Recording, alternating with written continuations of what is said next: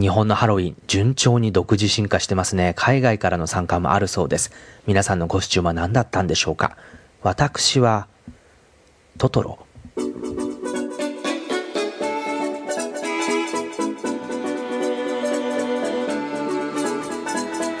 仮装してないじゃんなんていうツッコミはなしです。皆さんこんにちは。松村太郎です。ラディオドット太郎サイトパイロット版第3回目のお届けです。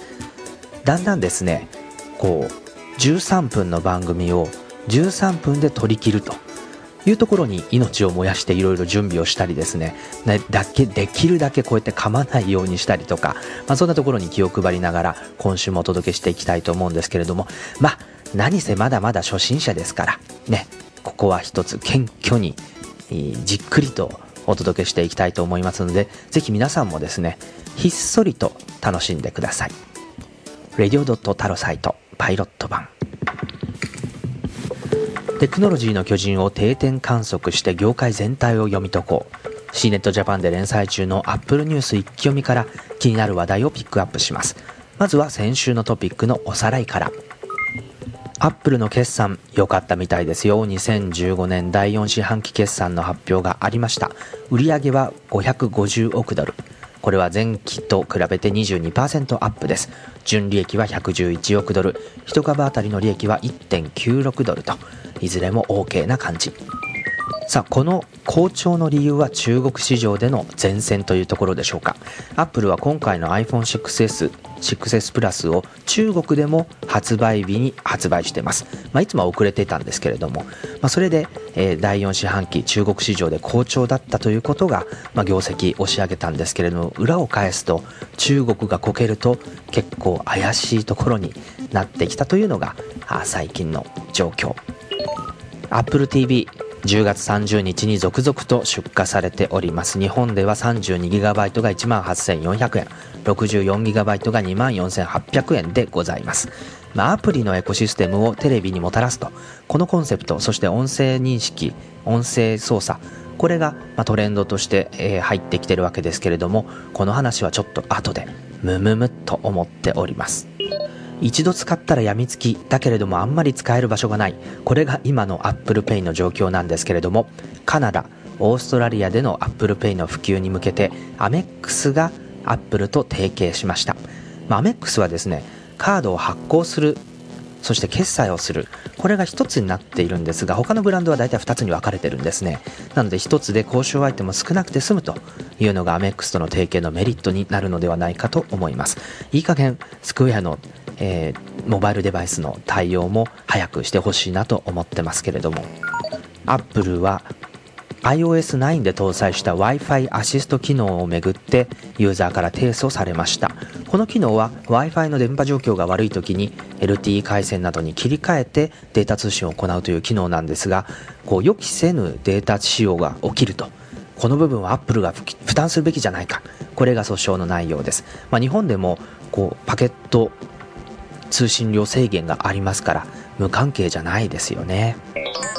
ということで振り返ってきましたけど Apple TV 早速使ってみたんですけれどもまあ、アプリがテレビの未来というのはすごく理解できるし今までの Apple TV に比べても、まあ、非常に操作しやすいんですが App Store の出来があんまり良くないんですよね。まだまだ数が少ないからそれをごまかす UI と言われればそれまでなんですけれどもちょっと見つけづらい。新しいアプリがわからない。問題だと思います。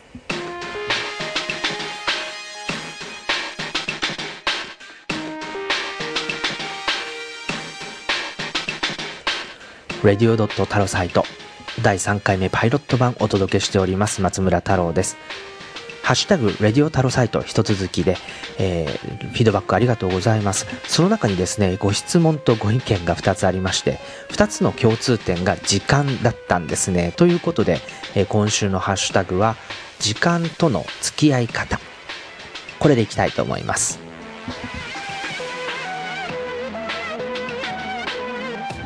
時間。まあ、一つのご意見は、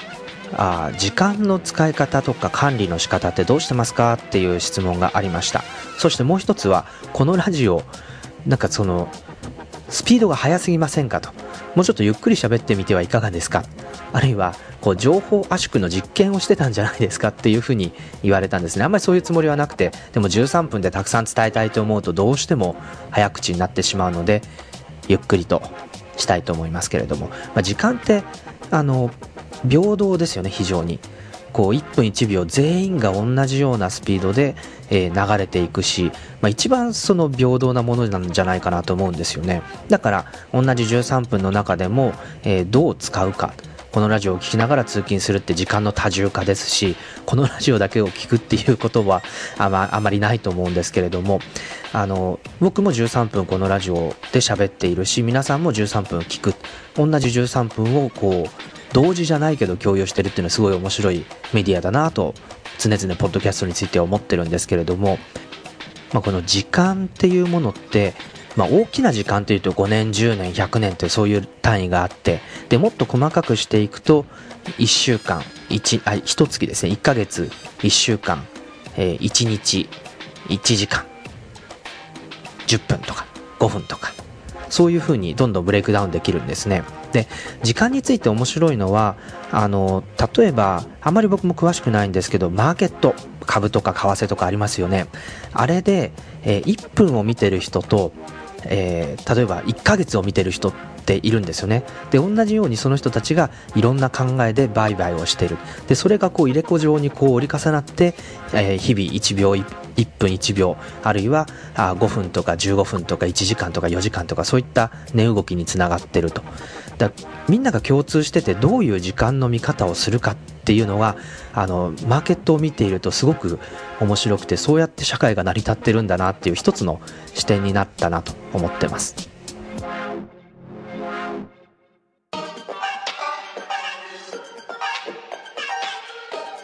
ハッシュタグのコーナーです。えー、今週はですね、時間の付き合い方、時間との付き合い方について話していますけれども、えー、どうでしょうか？まあ、時間が平等であるということと、いろんな1秒、1分、1時間、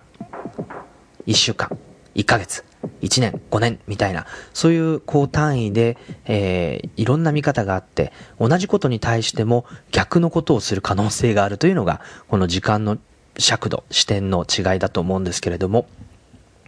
来週はですね、何を考えようかなと思ったんですが、まあ、アメリカではもうそろそろホリデーシーズン、もう思いっきりみんなが買い物をする時です。で、まあなんかいまいちトレンドが見えづらいなと思ってるんですけれども、買い物の基本は欲しいものを買うということです。で、その中でできるだけいいものを買ってほしいということで、まあ、ショップリスト。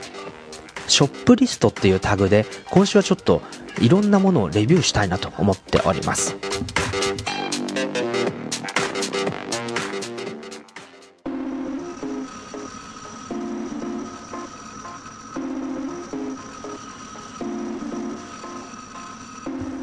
時間についてもう2つほどお話ししたいことがあるんですけれども1つは時間は待ってくれないということ。この経験をしたのは、えー、2011年ですね。スティーブ・ジョブズさんが2011年の10月に亡くなってしまったんですけれども、まあ、当時まだ若かったんですけれども経験が浅くてまだまだですねアップルの取材をするに至ってなかったんですよね。でやっぱりアップルの記事を書いていたらアップルのキーノート聞きたい。ジョブズさんのプレゼンを生で取材したい、まあ、これはやっぱり思うと思うんですけれどもいつかはチャンスが巡ってくると。どちらかというと石の上にも3年5年10年タイプなので、えー、いつかはチャンスが来るんじゃないかと思って、えー、やってきたんですがあ彼は亡くなってしまった。もうチャンスは回ってこないんですよね。だから自分の経験がたまるまで他の人が待っててくれるかって言われると待っててくれないんですよ。これが、まあ、時間の平等性にも共通するんですけれども、みんなが同じように時間、年を重ねていくので、えー、自分もですね、えー、違う方法で違う場所からあ何か達成するように無理やり仕向けないと、こう時間だけでは解決できない。まあ、そういうことが非常に身に染みた経験でした。だから今、アメリカにいるっていうこともあるんですけれども。で、もう一つの話は、あまあ、性事件っていう言葉を、えー、考えてしまったのでそれにしたいと思います。まあ、あの制空権ってありますよね、まあ、軍事の言葉とかでもそうですけれども、まあ、空をどうやって制するか。誰が空を制しているか、まあ、そういったあ話なんですけれども時間を自分の時間を自分で制すると、えー、これって重要なんじゃないかということで制事件っていう言葉がを勝手に思いつきました。でこれはあのプロペラっていう時間スケジューラーのアプリのインタビューをしている時に思いついたんで、その思いついた瞬間もですね、えインタビューのポッドキャストでご紹介したいと思うんですけれども、やっぱり自分の時間が俯瞰できていたり、自分の空き時間がどこにあったり、そこに対して自分がどうやって時間を使う必要があるのかっていうのを把握していたり、まあ、これが一番重要で、個人的にはですね、時間の管理っていうのは、まあ、使いやすいカレンダーアプリ、まあ、スケジューラーでもいいんですけど、これ一つに集約して to-do リストも作らない。全部時間をやることを時間にアサインする。これが重要なんじゃないかなというふうに思います。これはですね、本田直之さんとの対談本で、えー、考え出したことではあるんですけれども、ぜひ試してみてください。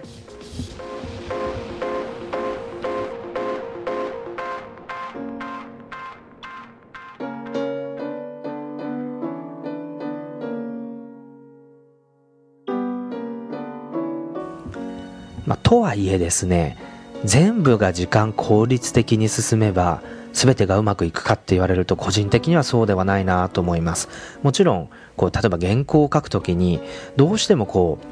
う、なんて言うんでしょうね。遊びの時間というか、あの、何かぼーっと考えたり、ぼーっとウェブブラウジングしたり、あの、思いつくまでの時間とかセットアップみたいなところって個人的には必要だなと思ってるんですね。なので、あの、もうビシッと朝9時から10時までこの原稿を書いて、10時から11時までこれを書いて、まあ、そうやって埋めるのもいいんですけれども、個人的にはその間に15分から20分ぐらいのこう隙間を作っておく。でもちろんその時間にはきちっとその原稿を終わらせるっていうのは重要なんですけれどもその遊びの時間を自由に使う瞬間っていうのをこう予定の間に入れると、まあ、ちょっと散歩をしてもいいしもし出先で動くんであればああえて徒歩移動にしてみたりとか、まあ、そういった形でこう効率性を重視するところともう少しこう自由に